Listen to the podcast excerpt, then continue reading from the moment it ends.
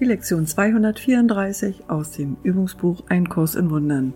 Vater, heute bin ich wieder dein Sohn. Heute wollen wir uns freuen auf die Zeit, wenn die Träume von Sünde und von Schuld vergangen sind und wir den heiligen Frieden erreicht haben, den wir nie verließen. Nur ein winzig kleiner Augenblick ist inzwischen Ewigkeit und Zeitlosigkeit verstrichen. So kurz ist diese Spanne, dass es keine Unterbrechung in der Kontinuität gab und auch keinen Bruch in den Gedanken, die auf ewig als eins geeint sind.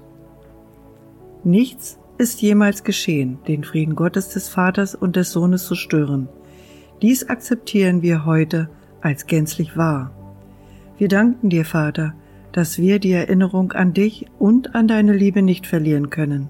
Wir begreifen unsere Sicherheit und sagen Dank für all die Gaben, die du uns verliehen hast für all die liebevolle Hilfe, die wir empfangen haben, für deine ewig währende Geduld und für das Wort, das du uns gegeben hast, dass wir erlöst sind.